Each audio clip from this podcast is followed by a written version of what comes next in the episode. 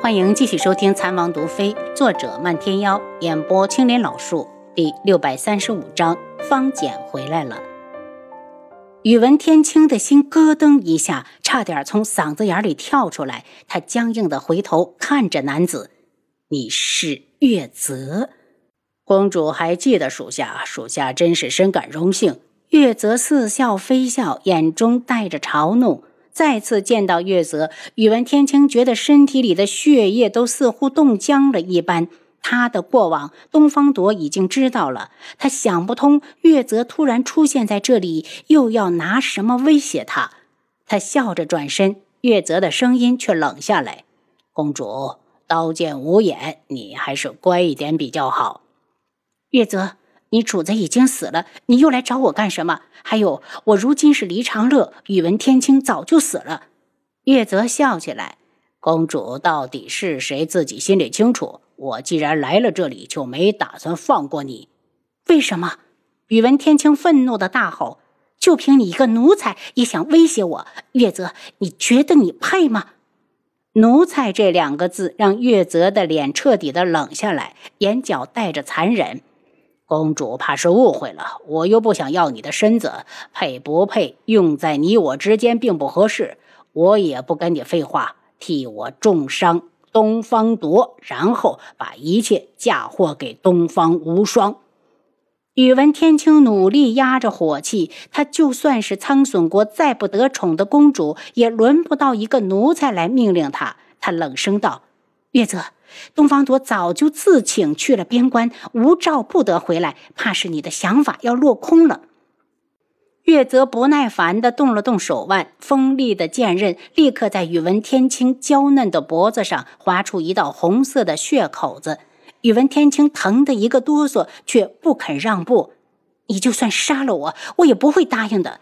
宇文天青漠然地看向前方，他宁愿自己去死，也绝不去伤害东方朵。月泽的剑刃又往前移了移，他脖子上立刻淌下来艳丽的血花，带着凄冷的美。我这是在帮公主你，如果你执意不肯合作，我就亲自去边关，在定王回来的路上把他杀了。到时候公主没了依靠，我看你该如何还能安稳的活下去？宇文天青无动于衷，他对东方朵有信心，相信月泽不是他的对手。公主难道就不心动吗？只要此事一成，东方朵极有可能会成为九月国下一任的太子，用不了多久就能荣登大宝，名留青史。宇文天青的眼睛起了些变化，似乎划过一道浅浅的亮光。他道：“你所说可是真的？我家王爷真有机会翻身当皇上？”月泽收了眼中的不屑，一脸的温和。公主信不过我没关系，你只要知道我背后的主子是靖主就可以了。你投靠了靖主？宇文天青一愣。你是不是出卖了苍隼国？月泽，那也是你的国家。公主，不该管的事少打听，小心保住脑袋。月泽的语气又冷下来。我已经打听过了，东方铎会回来过年。等他一回来，你就动手。话落，他就从怀里拿出一个小瓷瓶，粗鲁的塞给宇文天青：“这是毒药，只要你放到他的饮食里，就万事无忧了。”宇文天青手一抖：“不，我不要，我不想杀他，只是暂时的控制他的慢性药。我还能指望着他坐上皇位呢。与他合作，放心吧，我还没想要他的命。”宇文天青看着他手上的瓷瓶发呆，然后下巴猛地一疼。月泽已经捏开了他的嘴巴，往嘴里塞了一颗药丸，又逼着他吞了下去。你给我吃的是什么，月泽？你混蛋！宇文天青话里已经带了哭音。为什么他好不容易得到的幸福又要被人破坏？月泽，你怎么不去死，像你的主子宇文景睿那样不得好死？月泽满意的道：“只是让你听话的药罢了，放心，你死不了的。”宇文天青忽然将手指伸进喉咙中，想要逼自己把药吐出来。月泽脸色一沉，啪的一声打掉他的手。公主，你别逼我动粗，乖乖合作也好，少受些皮肉之苦。楚清瑶在房里配药的时候，飘飘来了。大小姐，属下得到消息，门主还没有找到地凤舞。飘飘一脸担忧。这种时候已经大雪封山了，虽然门主功夫好，可在外面奔波了这么久，怎么可能没危险？楚清瑶想了想，让他找吧。这样可能他心里会好受些。飘飘有点懵，不明白大小姐的意思。虽然看出她的疑惑，楚清瑶也没有打算解释。毕竟地凤舞还是姑娘家，名节最重要。飘飘，让独门下面的联络点随时注意着门主，有情况要随时传回来。飘飘走后，轩辕志皱着眉头从外面进来。阿楚查到陈旭宇的消息了，但只是一部分，中间有一段查不出来。查到的是什么？当初韩家也查过陈旭宇，发现他只是一个孤儿，一点让人生疑的地方都没有。陈旭宇一出生就被人偷走，后来在一柳姓人家长到八岁，然后他就失踪了，直到十三那年才突然又回到了柳家。至于这五年发生的事情，短时间内根本查不到。楚清瑶冷笑。看来是有人故意抹去了这一段，不想让人查出来他身后到底是什么人。本事倒是不小。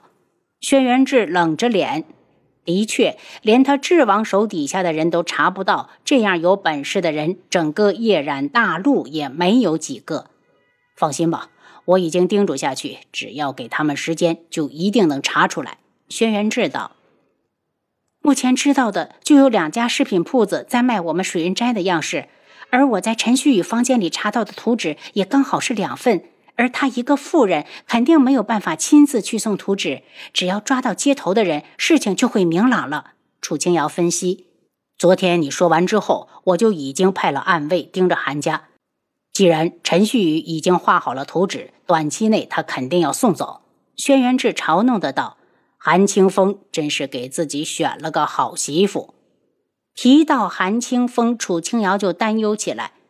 清风表哥如果知道这件事，还不知道难过成什么样子呢。媳妇是自己选的，只怪他没有长眼睛。轩辕志不满的道：“他媳妇能把主意打到你的头上，他竟然毫无所知，真是愚蠢。”楚清瑶叹了口气。清风表哥是一心待他，只是他错付了真心。他现在真希望所有的一切都与陈旭宇无关，那样至少清风表哥不会难过。阿楚，对别人仁慈就是对自己残忍。你不是韩家人，不提你，单提韩清风。如果陈旭宇把他当成夫君，当成要共度一生的人，也绝不会做出这种事情来。楚清瑶扑到他的怀里。我只是心疼清风表哥，谁能想到韩清风如同清风朗月一般的人，竟然喜欢上了这样的一个女人？事实自有定数，早点揭发了他，韩清风也能早点从阴影之中走出来。也许还有更好的女子在等着他。轩辕志劝慰他。楚清瑶这边心情刚好了点，七杀就从外面进来。王爷、王妃，方简来了。方简，楚清瑶不由得一愣，然后笑道：“快点把他请进来。也不知道这两年他跑哪儿去了，害得西莫一顿好找，也没找到人，还算他有良心，还知道回来。”方简被带进来时，眉眼间似乎带着一股杀气。楚清瑶以为自己看错了，仔细再看时，又变成了曾经的那个方简，眉眼温和、沉稳、内敛。见过王爷、王妃。方简进来请安，方简，大家都是熟人，赶紧免礼。楚清瑶欣喜地看着方简，你这一走可就没了消息。方简，你到底去哪儿了啊？西莫前一段时间还在外面找了你好久。方简的脸色一僵，很快恢复自然。我这两年也没个定所，走走停停的，基本上看遍了各地的山山水水。如果不是看倦了风景，现在还不想回来呢。下人奉上茶水，方简抿了一小口，急切的道：“王妃，我掌门师兄和小师妹呢？怎么他们都不在门里？”看来他是回了趟古武门，因为找不到人才跑到这里来的。楚清瑶笑着把花希墨和荣秋雅的事讲了讲，听得方简也是一脸的笑容，暗暗为大师兄高兴。掌门师兄早就该成亲了，等他们回来，我得赶紧追着他们把亲事办了，好喝一杯喜酒。王妃，那言儿呢？他可是和东方顺在一起？好像是一个人走的，但东方顺知道后去追了。楚清瑶怕方简伤心，说得很含蓄。方简有些失落，还是道：“听说小师妹过得幸福就好，她年纪也不小了，也该嫁人了。不知道这次回来，我有没有机会连她的喜酒也一起喝了？”方姐，你还要走吗？楚清瑶听懂了他的意思。嗯，在外面闲云野鹤的散漫惯了。这次回来只是看看大家，年后就走。方简苦笑，小师妹已经找到了属于自己的幸福，我留下来也不合适。不等楚清瑶说话，他又抢着道：“王妃，掌门师兄他们现在到底在哪儿？我想过去找他们。我好不容易来一趟，万一他们不回来过年，岂不是错过了相见的时机？地点在哪儿，自然不能说。”楚清瑶道。我们也只是知道他们在外面。古武门传回来的消息，你也不是不知道。等到了我手里，他们都不知道又跑哪儿去了。轩辕志眉眼深了几许。方姐，既然回来了，就别着急着走，等花期末回来吧，你们兄弟也好聚一聚。您刚才收听的是《蚕王毒妃》，作者漫天妖。演播：青莲老树。